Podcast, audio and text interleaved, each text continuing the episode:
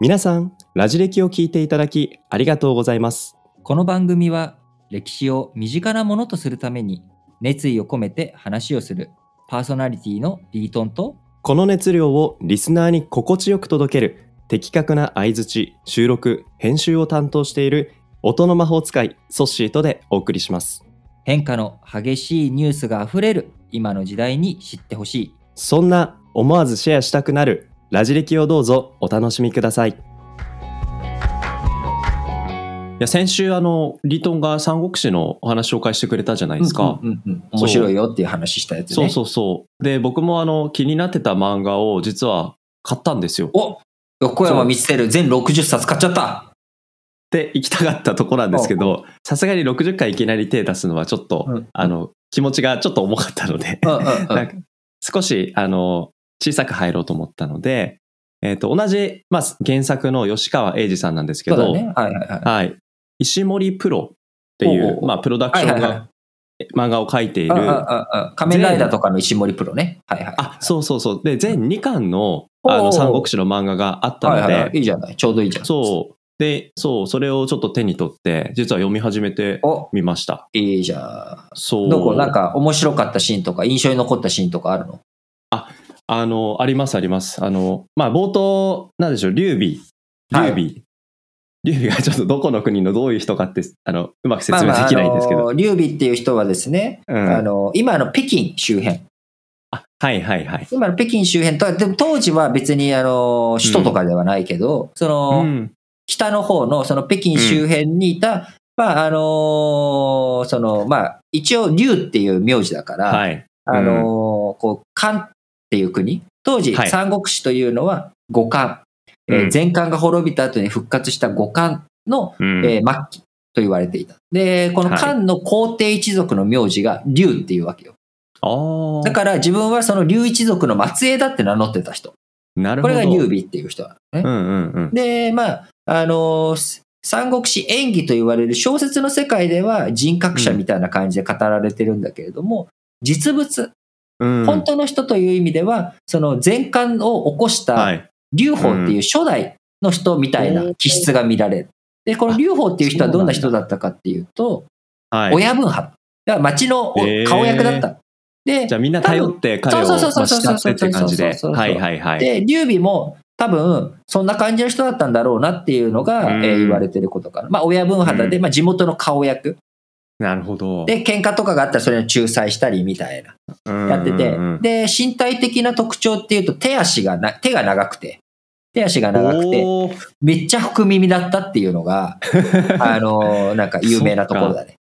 なるほどな。なんかそんな彼、まあ、三国志の中の登場人物なんで、さぞかし、まあ、立派で強くて、うんあの、みんなから今言ったように頼れる存在なのかなと思ったんですけど、冒頭彼が登場してくるシーンは、もう一人ぼっちで、なんか国を救いたいけど自分はなかなか力がなく無力だなって涙を流してるところから始まってる。なるほど。うんまあまあ、一般ピーポーが嘆く話と一緒な感じだわな。そうそうそう。ソッシーもよくね、川で石投げながら、あの、夕日を見ながら涙涙するもんね。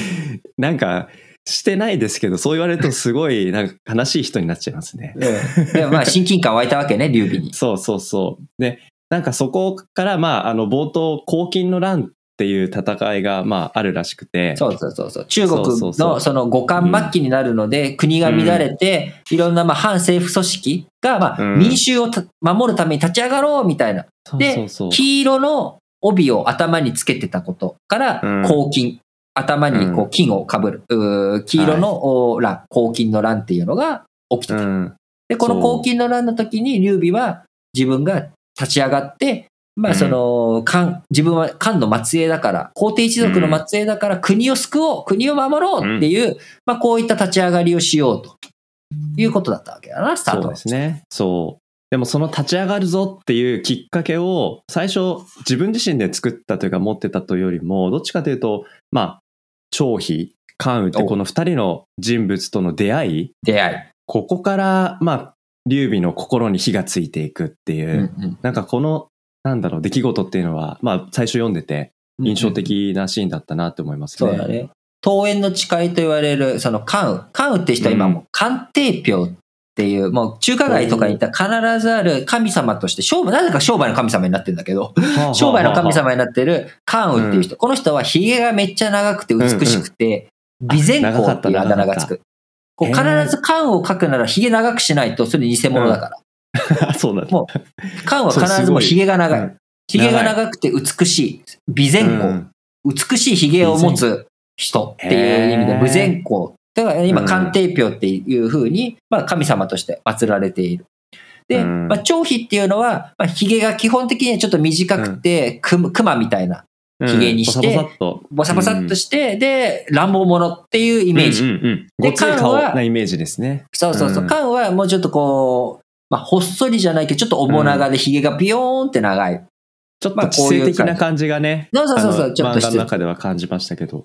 そうそう。この二人が、まあ、喧嘩が強いし、うん。えー関羽と張飛っていうのは。で、うん。まあ、劉備は、まあ、福耳だけど、福耳で、まあ、人のお言うこと聞いたりとか、みんなのね、仲裁したりとかっていうことはするけれど、力を持ってるわけでも。あと、志がみんな、関羽を守るとかね、国を守るとかじゃなくて、やっぱ目先のことになっちゃう中、うん、関羽と張飛、このお劉備の3人が志を一つに、さあ、うん。国を救っていこう、えー民衆を助けていこうっていうこと、これを誓い合ったのが、うん。桃園の誓いっていう、桃園の誓いありました。この3人が義兄弟になっていく。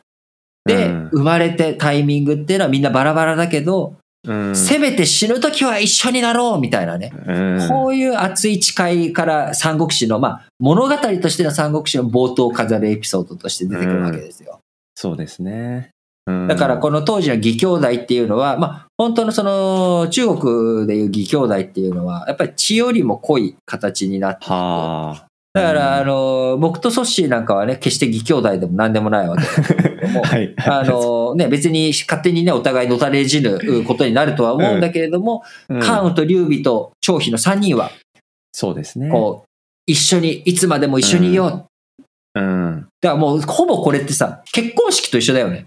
そうですね。死が二人を分かつまで、うん。止める時もやめる時も、苦しい時もね、あの、いい時も、みんな仲良くうできますか？誓えますか？誓えますっていうのと、まあ、この義兄弟の誓いっていうのは、実はほぼ一緒の内容にはなっていて、で、違いは、あの、死が二人を分かつまでじゃなくて、死ぬ時は三人一緒だっていう誓いをしているっていうね。いやー。まあ、このあたり、結今の現代の結婚よりも熱い、熱いですよね。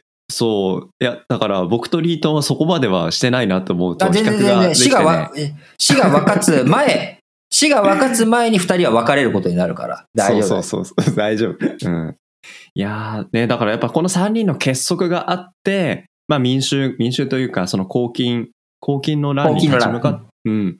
そう、そこに立ち向かっていく、まあチームというか組織、うんうん。うん、なんか一体感を持って。織にはね、最初、うん。なかなかね、な、作っていくのが難しくて、三人は、三人としてのそのパートナーシップ、協力関係っていうのはすごい強固なものがあったんだけれども、それを国にしていくっていうところでは、うん。実はあの、結構このラジ歴でも取り上げてきた、諸葛孔明っていう人が入ってきて、だいぶ後になってからね、入ってきて、ようやく国づくり、組織づくりうんっていう風になっていき、三国志の三国うん、の一部を形成する国を作っていくことに成功していくってことになるわけよ。なるほどな。だから、それだけ3人のね、うん。心のつながりっていうのはめちゃくちゃでかいんだけど、はい。その軍師っていうもの、はい。やっぱりこの役割をしていく、組織を作るためには、ただ単に絆だけじゃ足りないっていうこと。うん。で、その、おでも可愛いことにね、関羽と張飛は水魚の交わりに対して嫉妬しちゃうわけよ。ああ、そうだそうだそだ。そううそうそう。その話、ラジ歴でしましたね。したい。うんだから、思出したそういうところがね、やっぱり、えー面白みというか、人間関係の厚さだけじゃなくて、やっぱ組織論とか組織、どういうふうにチームを組んでいくのかっていうことに、全員営業ばっか集めた組織っていうのは、当然、営業しかできない。組織づくり、財務回りとか、そういった平坦性を整えるっていうこと。これがね、は非常に大切だっていうことを教えてくれる、関羽と感じますね劉備と、えー張飛のお話なのかなと思います。うんで、劉備、やがて、えーはい皇帝になっていくわけなんですが、うんまあ、その時、張飛と関羽、はい。この3人、どんな形でお別れを結ぶかというのは、うんそしてまだ読んでないでしょ、最後まで。そうなんです。これからね、あのもうちょっと時間をかけながら読むんですけど。だからネタバレ注意だから、あの、僕はもうこれ以上は喋らない。ソッシーが知ってることだけで今語ったけれども、うん。ありがとう。これだけでもどうだろう？これから、その、三国志1、2のうん。全2巻の石森プロの漫画を読んでいくにあたって、より、こう、イメージが湧いて楽しみ、うん。上がったかな？上がりました。特に、まあ今ね、こうやって生活、仕事してても、スタートアップで最初一緒に会社を大きくしていこうぜ。そういうふうに思った、まあ会社組織が10人、100人、1000人ってなった時に、初期のメンバーとの関係って難しいよねって思うことってあるじゃないですか。うん か気が早いね、でもそれ。早いけど、でもなんか今話聞く中で、さすが社うん気になる長。なと思うと、ううんん、気になりましたね。はい。今後も楽しみです。リードン、ここ今回、今回は、あの、まあ、劉備、関羽、張飛の話を中心にお話ししたけど、次回も三次国志の回もそうだね、三国志の話、もう一個ぐらいね、補助線を引いといて、えー三国志の紹介、締めくくっていこうかなと思います。はい。次回も楽しみにしてください。ラジオ歴史小話、お相手はリートンとソッシーでした。皆さん、ラジ歴では、学び直し日本史総復習編というサブチャンネルを用意しています。こちらは全35エピソードを聞いていただくことによって日本史の流れをつかめちゃう。こういった代物になっています。歴史を学び直したいんだけど、なかなか歴史の本読んでも何言ってるかわからない。頭に入ってこないという方、ぜひこちらを聞いて、えー日本史を学び直すための第一歩としてもらえたら最高です。日本史総復習編サブチャンネルは Apple、Google、Spotify 各プラットフォームでラジ歴日本史と検索していただくとお聞きいただけます。また Twitter でも質問、感想などを募集していますのでぜひお便りお寄せください。Twitter アカウントはラジレキで検索してフォローしてください。それではラジオ歴史小話本日はこの辺りまでお相手はリートンとソッシュでした。